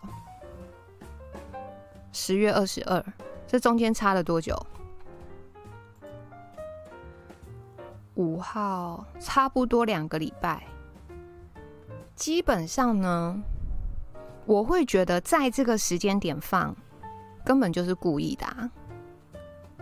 你们知道现在那个写稿是多么迅速的一件事，为什么要在这个礼拜六，然后快要罢免了，在这个时机点把这个消息放出来？早不发，晚不发，偏偏在这个时候发，那绝对是非常有目的性的嘛，这大家应该可以理解吧？盒子昨天算不算激动哦？嗯，觉得你就是在当下的那个情绪点，但是，嗯，你过了一段时间再回来看你，其实真的就就会觉得还好。Bingo，那个。塔律班揭示时说，杨案子的确哦，发出来效应还不好，嗯，是稍稍有引起一些讨论啦，对。但如果要跟民进党的这个血流成河比的话，我是真的觉得没有民进党的好看。今天还有一个最新的新闻是，二零二二的选举。那么六都的话，蔡英文是希望他可以直接征召。六都加六加十六，其他十六个县市除了什么有连任什么的，他也要征召，反正变成六加十六二十二，只有民进嗯，只有三个民进党执政的县市是可以。用初选，但其他全部都要蔡英文征召，哎，这像什么啊？然后我觉得妙的事情，这个消息提这个这个问题提出来的是什么？台湾民意基金会的那个人名字什么？我又忘了。然后，哎呦，其他派系都没讲话，哎，你们不觉得很妙吗？除了很像共产党之外，还有另外一件事情要去思考的是，蔡英文什么时候把各个派系全部都摆平了？感谢松义，就是游盈龙。蔡英文什么时候就默默的把各个派系都摆平了？大家还记得二零二零，应该说二零一九总统初选的时候，那时候李远哲那一派那种深毒的，还想要弄下他哦。大家还记得吧？然后后来是因为蔡英文把初选的时间拉长，网军斗掉赖清德，后来他才拿到门票的。二零二零也不过就一年多，哦，十一月差不多一年的时间，他可以把各个派系搞定，他到底是怎么做到的？这个可能等那个早一天有机会，我们再请。母体大来讲，看他对于民进党各派系是如何被英系吃掉的。赖清德被蔡英文绑架在总统府，独派不敢发声，是不是？熊熊，现在蔡英文在民进党没对手了，顶多你说算不算苏贞昌呢？因为他们现在等于是各玩各的。那苏贞昌想要拿门票，蔡英文想要培养他自己英系的人马，嗯，这一部分应该是还有戏可以看。神奇晚安哦，菊姐，这个我们曾经在频道刚开始两年前，两年前的时候，我们对菊姐做过研究。基本上，菊姐跟蔡英文不一样，菊姐是当初在这个。美丽岛电子报，呃，不是说错了，美丽岛杂志。那个时候，他是出过事情的人哦。他那时候有被抓去关，差一点，就是他他还觉得啊，有可能生命就到这个时候为止了。所以他是经历过这个死神就站在眼前的这样子的人。所以通常这样子的人，你让他活过来，你觉得他会变成什么样？我们当初有解析化吗？基本上就是那个死神，就是啊，你真的已经非常非常经历过死亡的人，然后等你再活过来，你是不是吃好喝好就好了？你还会想要像你你死之前，然后你那么冲那么拼，弄搞到自己快往生？不会哦，你知道人性是会转变的，尤其是他在遇到这么大的事情之后。因为你看，从他出狱之后，然后开始跟蔡英文，就是他们在这个政坛上各有交叉什么，然后到他当选高雄市长什么，他现在这个程度就是稳稳的坐在他的位置。他就已经吃香喝辣了，所以你说他还会出来冲吗？不可能，我不觉得他会出来冲，很难揣测哦。你就你就想过，你曾经是因为什么事情经历过死亡，但哎，后来好不容易逃过一劫，你的这个人生观是会整个大转变的。还有什么？讲的蔡英文哦，然后还有今天那个疫苗嘛，疫苗其实简单来讲，看那个数字，第十二期，第十二期的第一阶段跟第二阶段，中央跟北市府他们这个疫苗的量能规划的量刚好相反，菊姐在混吃等死哦。就是他只要玩暗的就好了，他不用让他自己站到台面上来，他只要在台面底下去布好他的人马，然后稳稳的口袋里有钱，吃好喝好，按摩睡觉，这样就可以了。他不会再跳出到第一线，然后那么辛苦，动不动被攻击什么的，他不会再做那种事。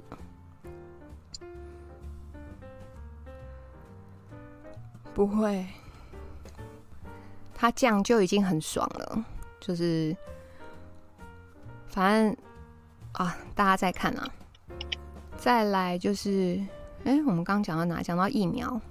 对啊，所以很明显的，地方跟中央在规划第一期跟第二期的疫苗量能，就是有路，就是刚好相反。地方的第二期量能比较大，但是中央呢是在第一期的时候就直接四十万给你下去，那这中间的沟通一定有问题。如果是以北市府打疫苗的这个经验，基本上应该是。规划都没问题，但现在就没有办法知道说，比方说这个中央在给的时候，是不是有先跟地方沟通过？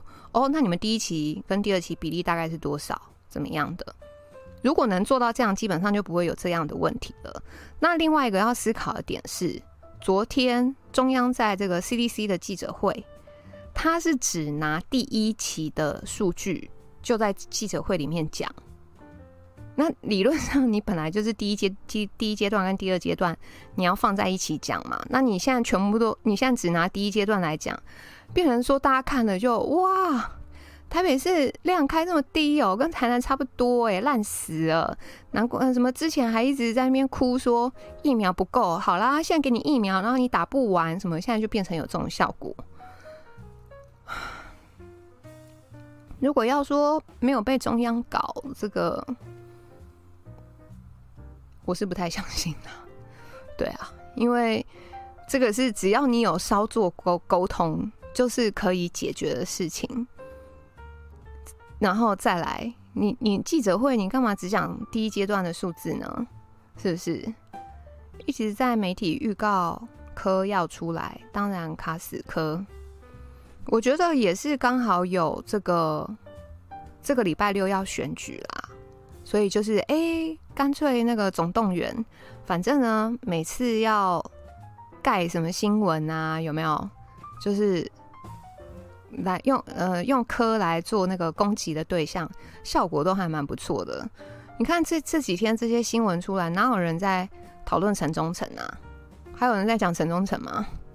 然后，Thank you 的话，顶多是今天那个八卦版有一则。假消息说他用他哥哥当立委助理，但后来说是他堂哥，然后那个薪水也是党部付的，不是他用立委的助理的钱付的什么的。对啊，以上大概就是这几点。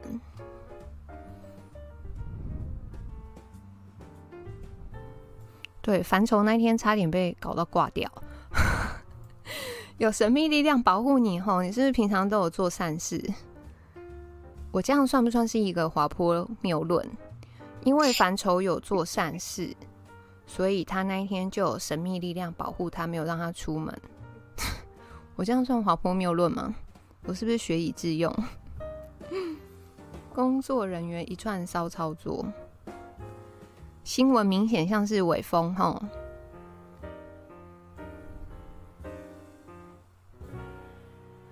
好，那还有什么要讨论的吗？算滑坡齁，嗯，我刚突然一想，对，真的是有像滑坡。哎、那顺便问一下大家，就是，反正就如果像今天哦，慧琪，慧琪晚安。像那个像今天这样子，如果碰到什么大喇叭，两只大喇叭，大家觉得我们以后直播还是维持九点吗？是吗？还是说要避掉什么啊？但如果太晚的话，好像又又太晚了耶。啊，要连续好几个因果才算话。十点哦，可是十点错开，可是他们是不是都没有固定时间播啊？是不是啊？你看吴董，对啊，吴董今天为什么会播？他今天不用上关键时刻吗？没有，我是怕我，我是怕我十点不 OK。今天宅神跟吴董都有开，但我在想，吴董如果选前，他之后不去上关键，也许他自己会每天开。这下可怎么办才好呢？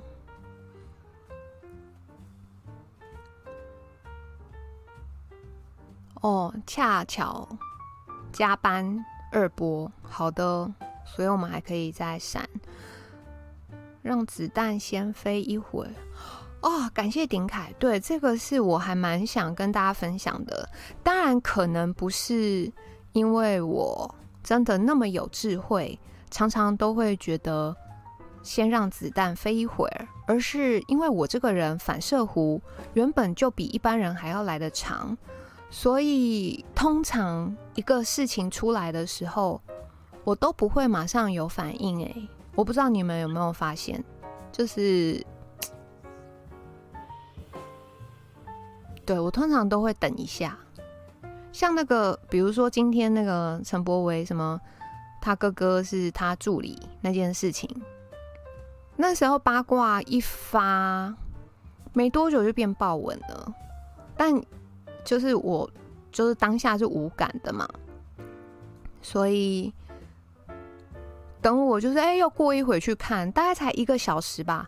就被踢爆说，哎、其实陈柏维是独子，然后那个人不是他哥哥，其实是他堂哥，然后他领的钱也不是立院助理的钱，而是基进党部发给他的薪水。对，所以我不知道，大家可以试试看啦。我觉得有时候反射弧长一点也还不错呀。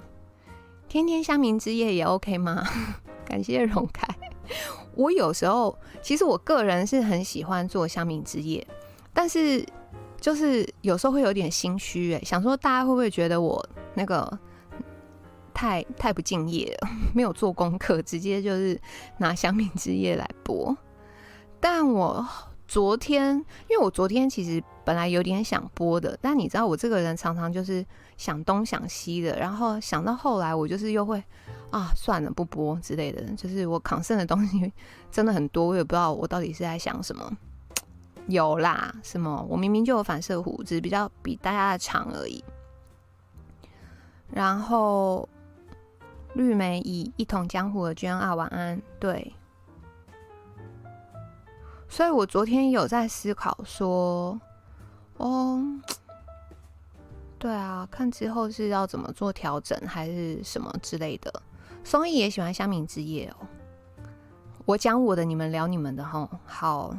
比方说，就是因为现在有一点尴尬的事情是，对啊，可能可能会调高播的频率，但可能时间缩短，类似这样啦，我不知道，不然变成说，嗯、原本大家是不太希望每天播，但有的时候就是会有一些事出来，又觉得要讲，但是又会觉得，可是大家又不希望每天播什么，就是你知道，我常常会鬼打墙。自己在那边 非常纠结，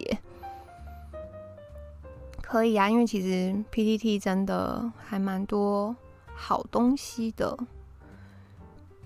要教育民众重视品德操守，这个真的要花长时间培养，这不是一两天就可以可以建立的起来的。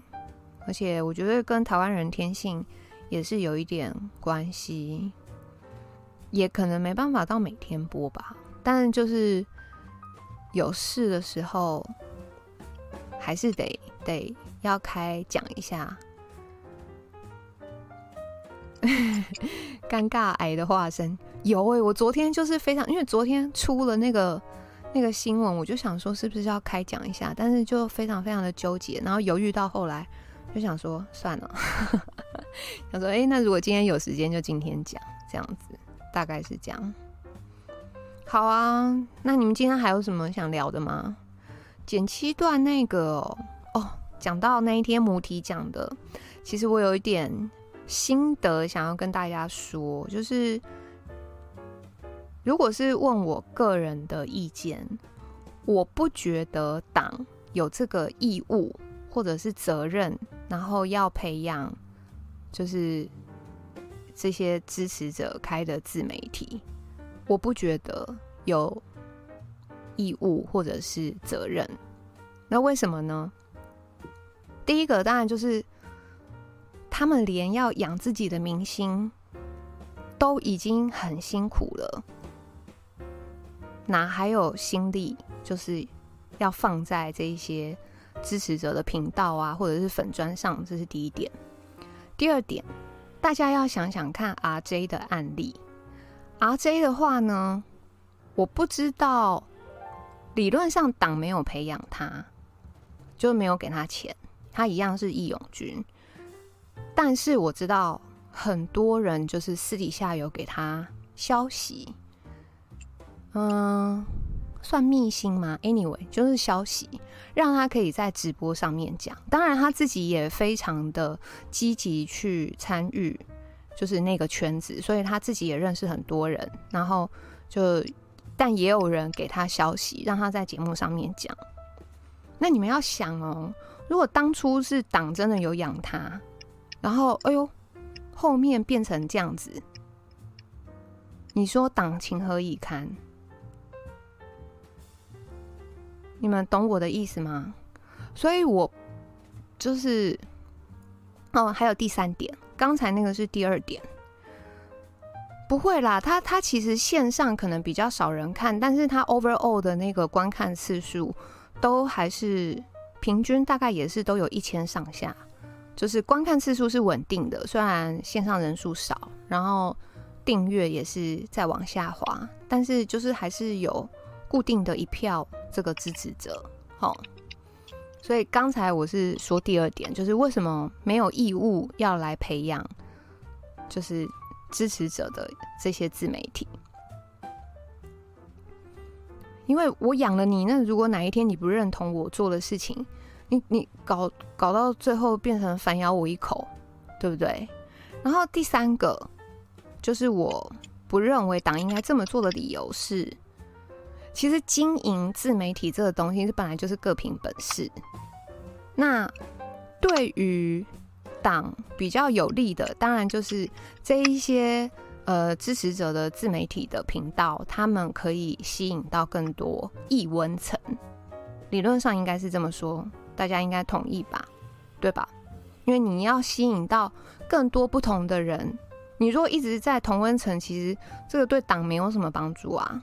因为这些人原本时间到了该投票的时候，他本来就已经会去投票了，所以，嗯，自媒体这边，呃，如果要做得好，对党有利的，应该是可以吸引到这个易温层的部分，像那个谁，星光奈奈，星光奈奈就还这一点算是做的蛮成功的，但因为他平常不都不是在讲政治。他平常都是一些运动啊，然后健身啊什么的，所以有一些观众可能平常就他平常也不太跟观众聊政治，他只有在到了选举之后，呃，选举的时候，然后他才会提出来。哦，不止哦，他就是不止身材超好，所以像他这样的频道就是对党是比较有利的。但你说像我我我这样子的频道就，我们大部分都是。同温层就没什么帮助。其实，甘天说和义务无关吧，这是互利的投资。遇到眼光不好、选错合作方，投资失败也很正常。然后鸟哥说：“算了。”哎呦，鸟哥，你不要因为跟我意见不合就这样嘛。我今天跟鸟哥，我们还在也不算争执啦，就算讨论啦，讨论说，哎、那这个。党到底应不应该对罢免三 Q 表态啊？什么？那我有一些看法，就是跟鸟哥不太一样，但没关系啦，反正因为我们都是就是支持者而已嘛。那做决策的人还是党部高层啊，我们再怎么看，其实也不会影响他们做决策的，就是不是？所以大家就不要在这些小事情上面做争论啦。什么？大概是这样，跟身材没有关系啦。神奇去哪？神奇要去睡觉了。好，其他还有什么？其他还有什么想想讨论吗？哦，四十五了耶，我们差不多要结束了，大家意下如何？表态不能代表选边站。来人啊！请帮我把松义给折断。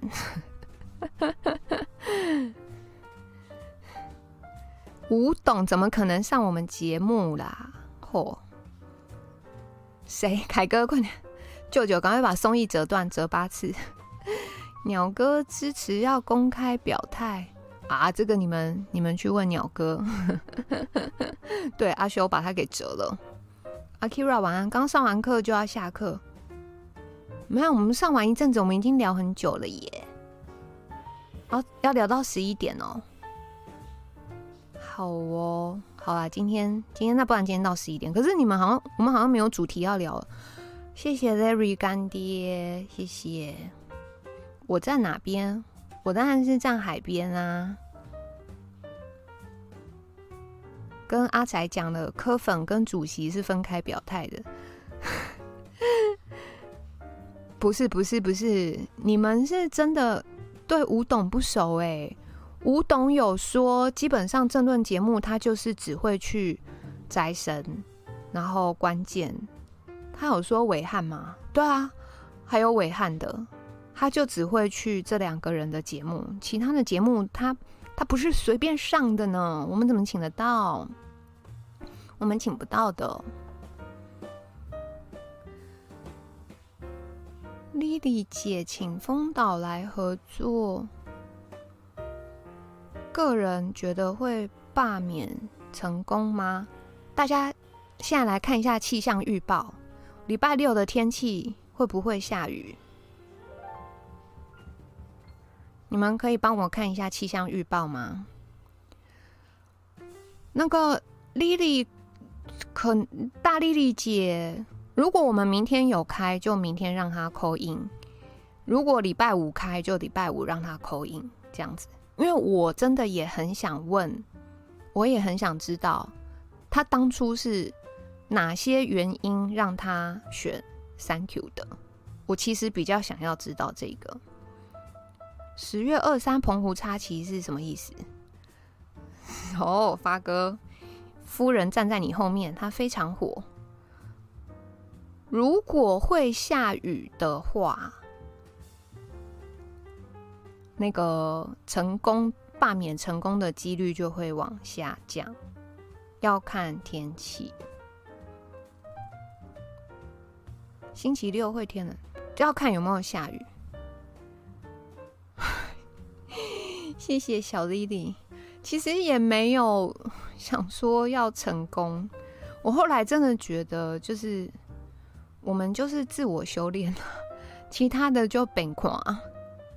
台中哦，那二二十三到二十七度是有一点凉，下雨是下一整天吗？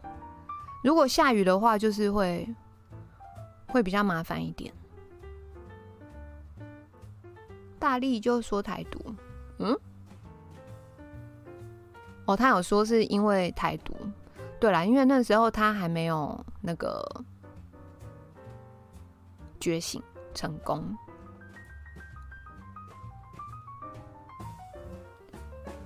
塔绿班很会选哦，因为知道如何在同一个时段同时聚集跟吸引想要的数，嗯，聚集跟吸引到想要的数字总和。选举就是玩数字总和的游戏。是，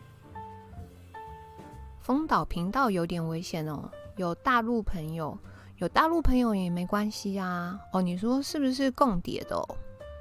嗯。不会啊，我们这边也有大陆的朋友。罢免，对啊，因为天气不好的话，出门的意愿就会降低。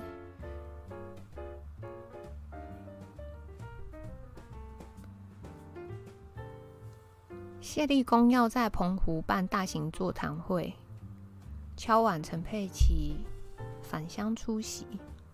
哦，要去办座谈会，很棒耶。老人家出门不方便之类的，就是下雨天，你们看，像我个人，我下雨天是打死不出门的，就是会有这种。目前，哦，小莫晚安，降雨几率四十哦，嗯，希望不是下整天。小红帽，小红帽，晚安哦。嘿，礼拜六啊，这个礼拜六投票哦，Bill。因为不想撑伞，没有，就是比如说鞋子会弄湿啊，那你穿裤子可能裤管就会弄湿，我就不喜欢。所以如果下雨天就是非得出门不可，我一定是穿就是短裤或者裙子，然后穿那种拖鞋。欧文晚安，就是弄湿就算了的那一种，不然就是打死不出门。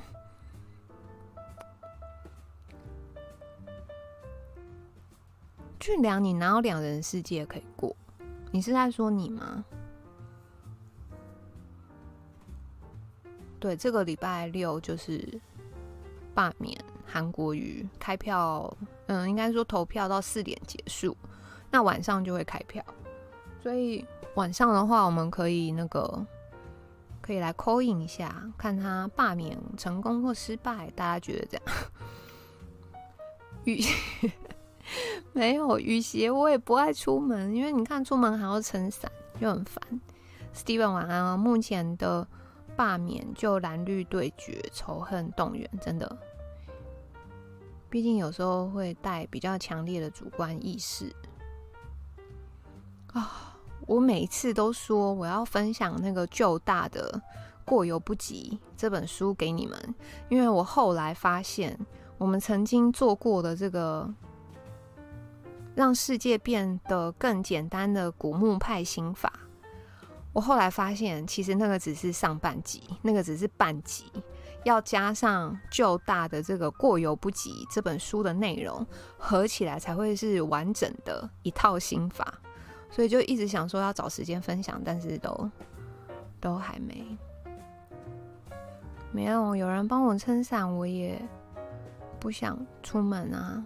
如果罢免成功，Thank you 会去高雄选，很难说啊，因为他高雄是在地的，不是吗？你看，很有可能那一天母体不是讲，很有可能就被暖男收编了。英国人死不撑伞吗？没有，我就死不出门，穿雨衣就整个就是会麻烦呐、对，他们那边是算深蓝吧。Larry 夫人站在你后面，他现在非常火。这个是配景吗？晚安。说被罢掉的话，他会被安插去国营事业。不知道啊，就感觉好像后面的路更宽广的感觉，所以那天母体才会说把他罢掉不一定会比较好。这有的时候事情也是这样，你真的不能看当下，要看长远。但，对，我觉得这也是一种练习啦。明年开始选举时，我对频道的目标是成长到能够采访议员。你是卡特是说采访候选人吗？采访候选人，我觉得这真的是。看缘分呢、以我的这个心态，我当然是觉得非常欢迎，非常 open。但就你也要看人家愿不愿意啊，这这个不是我说了算，不是说好我我那个几月开始我就要赶快找艺人，然后来做访问，这不是我单边就可以决定的。哦，夫人本人。夫人，夫人晚安。我跟你们说，Larry 夫人真的超可爱，可爱到爆炸。丁凯折断了你，走开。吴鸿谋哦，吴鸿谋这个超有名的，啊，什么高雄气爆啦，然后又什么南方澳又出事什么，然后官越升越高什么的。对啊，你们看 TS 说话就是实在。这个有的时候，我我本来我本来真的是一直想着说，希望能帮上什么忙。我后来发现，我这个想法真的会逼死我自己。后来就想说，算了，因为我如果一直想说，哎呀，要怎样能帮上忙，要怎样能帮上忙，那我就会希望说他可以赶快长大啊，然后可以很多人看什么的，但就不是这么简单的事情。就今天还有那个，还有你就你们之中还有人说要开 Discord 啊，然后要 Discord 聊天室什么的。我就想说，嗯，丢啊！现在有 Line，Line 有群组，有脸书社团，有粉专，然后又有 Telegram，然后又有 IG，又有什么？你们是真的有很缺地方聊天吗？你们应该还好吧？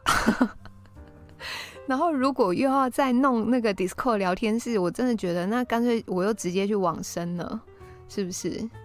对啊，我觉得真的佛系经营啊，然后。我们心态开放嘛，如果有有人觉得我们这边还有点功能适合协助他们曝光，我们当然就很欢迎啊。韩粉很狂热又很对，你知道科粉相对真的就是理性很多，佛系经营哦。好，我已经很久没出包了，好不好？哼，韩粉不缺钱。没有啦，如果看比例的话，也是这样子啊。科粉的比例本来就比较少，脸书不靠谱。没有啦，我的意思是说，你们大家真的有缺地方聊天吗？应该还好吧，就是应该不至于到我还需要 Discord 再开个聊天室让大家平常聊天吧？应该没吧？因为平常那么忙，然后现在就是网络上那么多那个。但想问一下大家是，最近是会很常收不到通知吗？会吗？有这种事吗？有的话，帮我回答一下好不好？真是一个卡到音，不会哦。嗯，那应该就就是频道 太无聊了。认证有没有？每次那个什么，像那个，哎。老司机那时候是老司机说焦糖哥哥什么，后来被焦糖告嘛，告了以后，哎、老司机是用什么成语形容那个陈嘉行的？贪得无厌还是什么？我忘记了，都有收到，很好笑哦。那个何景荣老师，他就是好像是讲陈嘉行贪得无厌还是什么？反正就一句成语啊，是负面成语，利欲利益熏心。对，后来就被陈嘉行告。那被陈嘉行告了之后呢？后来法院就是不起诉嘛，说哎呀，就公众人物啊，本来就应该被应该有那个什么可接受公平。就这下好啦，法院认证陈嘉行利益熏心，然后我们就是那个认证频道内容无聊。很暗黑的政党办几个假账号，哈？干嘛办假账号抖内啦？Why？有看到通知是凌晨呢？好吧，上次不知道是滑到哪个频道，然后哎、好像就是我看风岛的那一集，因为我就 overall 我就只看过他那一集，他就说他们那个什么。很多观众表示订阅不见了，或者是本来有按小铃铛，小铃铛不见了。我是没有碰过这种事啊，所以我也不知道他们说的是真的假的。哦，华安也是雅斯伯格哦。哦，十点五十九了，最后半分钟喽，我们就要来放晚安音乐。五鬼搬运法什么？怎么到这边了？哦，十一点了，我们来放晚安音乐了。就明后天，我们就是看缘分。然后，如果那个喜欢硕雪涵老师的书，就支持一下。师国大还在房间，那最后再帮我谢谢一下师国大，好不好？感谢他来跟我们分享，尤其是翻转历史的部分。好哦，那我要来跟大家说晚安喽。我们就不建议解散，过拜。